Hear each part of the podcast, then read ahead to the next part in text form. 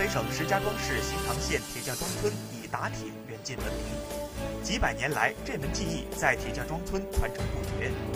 今年四十七岁的李柱军是村里的代表性打铁匠人，他师承父亲，凭着对传统技艺的热爱，钻研摸索十余载，